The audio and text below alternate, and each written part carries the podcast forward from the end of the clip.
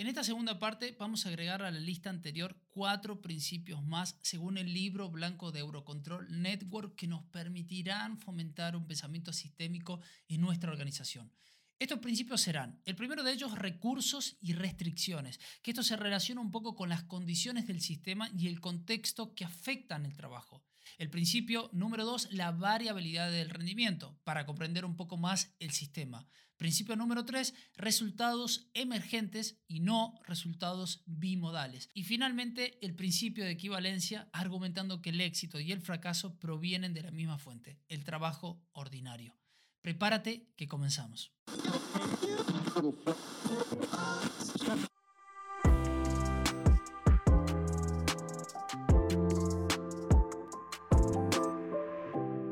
Hola a todos, mi nombre es Sergio, bienvenidos al episodio número 22, parte 2 del podcast ErgoHop, Comprender el Trabajo para Transformarlo. Si esta es la primera vez que me escuchas, gracias por venir. Cada nuevo episodio está lleno de ideas que harán que saques lo mejor de la gente y los sistemas. No solo estamos hablando de seguridad y la excelencia operativa, nos vamos a enfocar en el trabajo y en la forma de transformarlo en cada intervención. Vamos a arrancar esta serie de cuatro principios por el principio recursos y limitaciones o recursos y restricciones. Quiero que pienses en esto. Satisfacer la demanda solo es posible con los recursos adecuados y las restricciones apropiadas son las condiciones del sistema que pueden ayudarnos o dificultar nuestro trabajo. Con esto quiero decir que la cantidad de los recursos varía a corto y a largo plazo y los recursos no disponibles o inadecuados dificultan satisfacer la demanda de manera efectiva. Por ejemplo, un procedimiento puede estar desactualizado. Entonces, para hacer frente a la demanda que es variable y los recursos que son variables, las personas hacen concesiones y varían su propio desempeño ajustándose y adaptándose para lograr el éxito de las operaciones. Estos son aspectos casi esenciales del desempeño humano en el contexto del sistema. Ocasionalmente, por supuesto, puede haber una variabilidad de desempeño no deseada. Tenemos una persona que no se, se nos fatigó. O ocasionalmente también puede haber compensaciones con consecuencias no deseadas. Un accidente, por ejemplo. Sin embargo, más a menudo las ventajas, las desventajas y la variabilidad del rendimiento dan al sistema esa flexibilidad que es necesaria para satisfacer la demanda. Y acá aparece una paradójica situación. Mejorar los recursos mejora la capacidad de satisfacer la demanda, pero esto suele llevar tiempo, a veces demasiado tiempo para ser realista en las situaciones operativas dinámicas que tenemos hoy en día. Entonces, en estos casos, hay una alternativa que es mejorar el flujo de trabajo a corto plazo, porque eso puede ser una palanca mucho más eficaz para el sistema. Y una forma de hacer esto es racionalizar las restricciones. El desempeño suele estar sujeto a muchas restricciones o limitaciones o controles que supervisan, regulan o restringen el flujo natural de la actividad. Las restricciones son necesarias, sé que son necesarias para que, entre comillas, el sistema se mantenga estable. Pero limitar la flexibilidad no es tu mejor herramienta.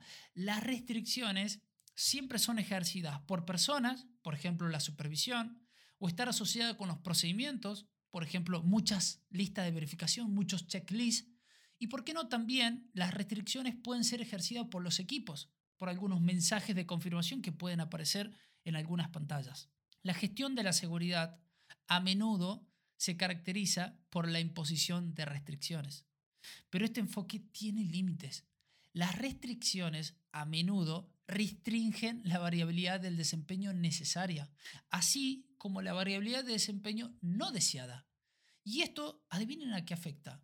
A los objetivos, pero no solo a los, a los objetivos de seguridad, sino también a los objetivos de productividad. Si las restricciones van a ir en contra del propósito y el flujo de trabajo, esto genera un problema. Y las personas, ¿qué empiezan a hacer? A eludir esas restricciones. Empiezan a, entre comillas, a jugar con el sistema para intentar corregir esas desviaciones.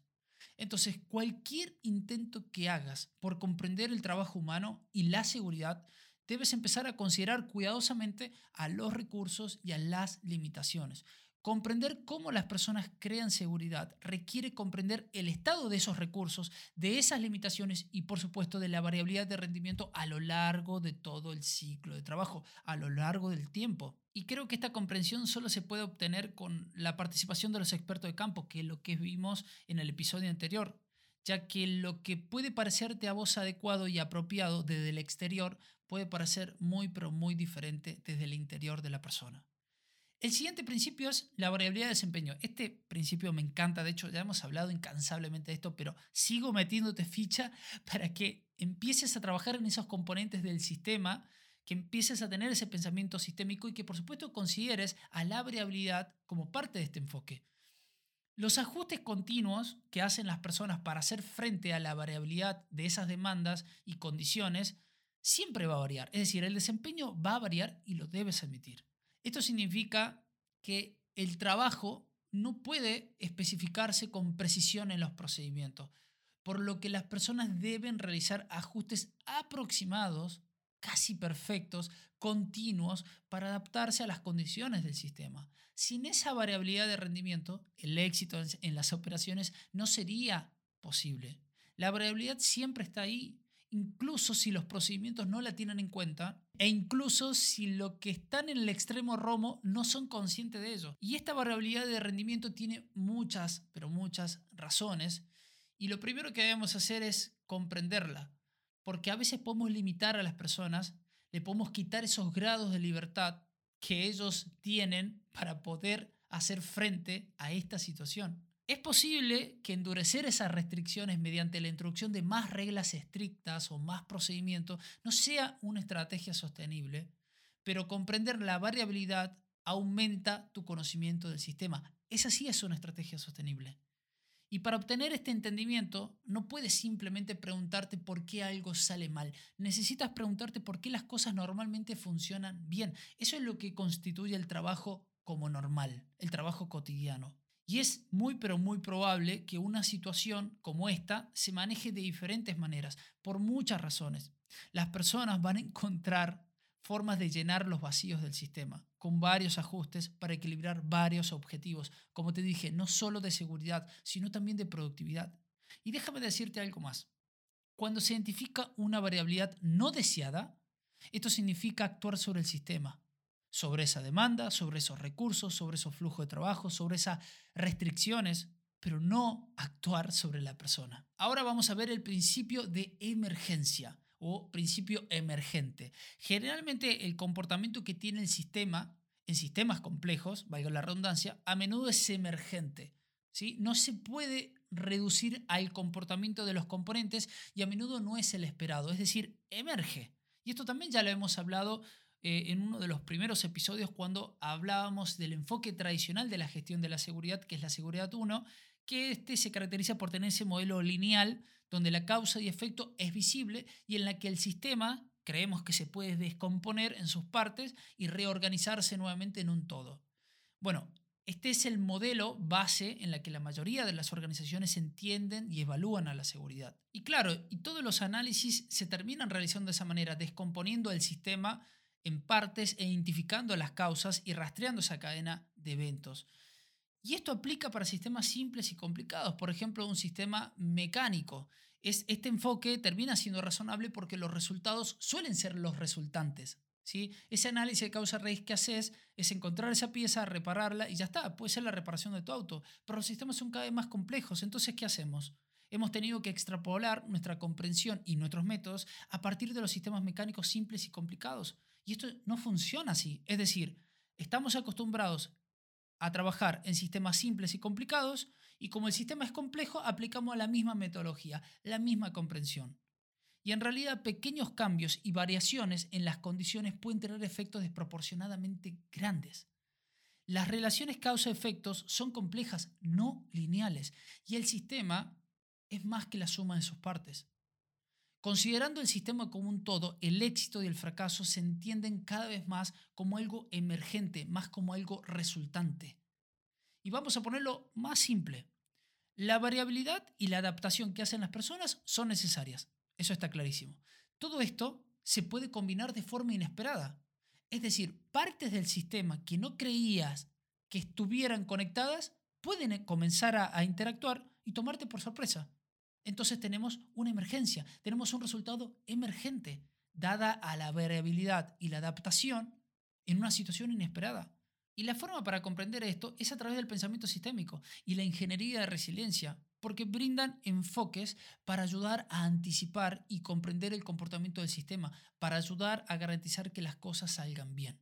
Además, el pensamiento sistémico y la ingeniería de resiliencia tienen como un requisito en común que si gráficamente te lo dibujo diría, diría que eh, es como subir por una escalera y salir hacia afuera en lugar de bajar por la escalera y e ingresar a ese lugar. Es decir, es un enfoque desde adentro hacia afuera.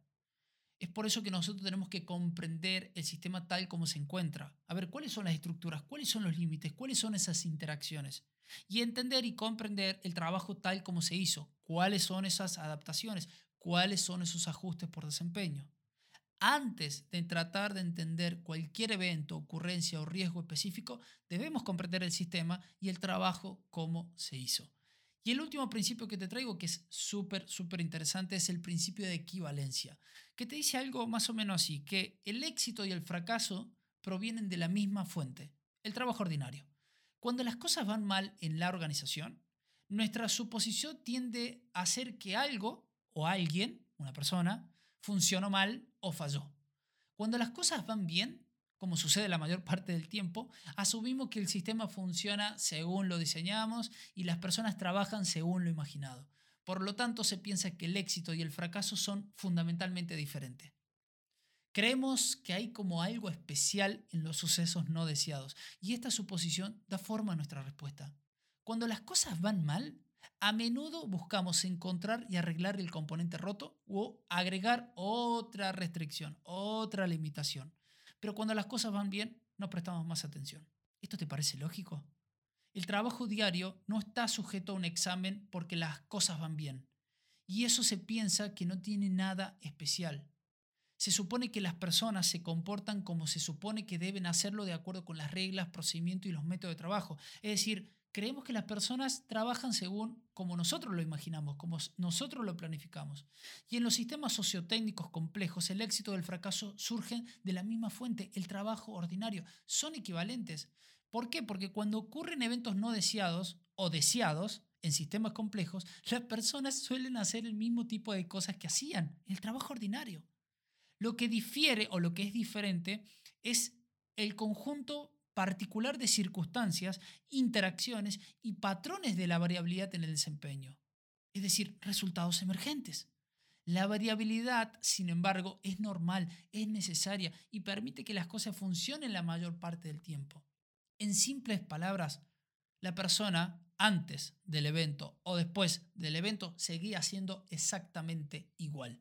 Nada más que a raíz de este principio de emergente que ingresó algo de una manera y salió totalmente potenciado a la salida como una onda superlativa que se creó producto de diferentes interacciones, circunstancias o patrones, termina sucediendo el evento, pero la persona hacía exactamente lo mismo. El trabajo ordinario ocurre dentro del contexto de las condiciones del sistema, la demanda, la presión, los recursos, las limitaciones. Las condiciones del sistema influyen en el comportamiento del sistema.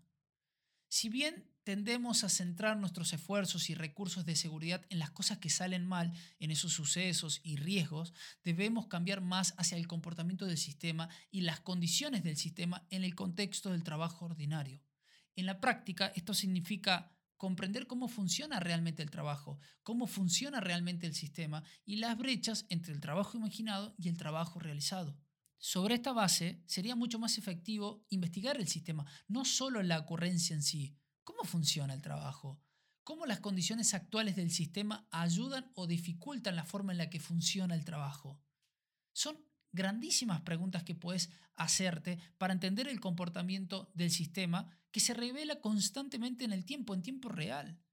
Esto significa que comprender el trabajo ordinario es especialmente importante porque el rendimiento puede cambiar rápidamente o caer en un estado no deseado en el tiempo y puede suceder un accidente ya sea que esta variabilidad sea a corto, mediano o largo plazo, estable, fluctuante o variable, puede ser difícil de anticipar y reconocer a menos que se preste atención al trabajo normal. Creo que un enfoque proactivo implica monitorear continuamente el sistema y su capacidad. El objetivo es mejorar la eficacia del sistema mediante la mejora de la capacidad del sistema para anticipar, responder y aprender.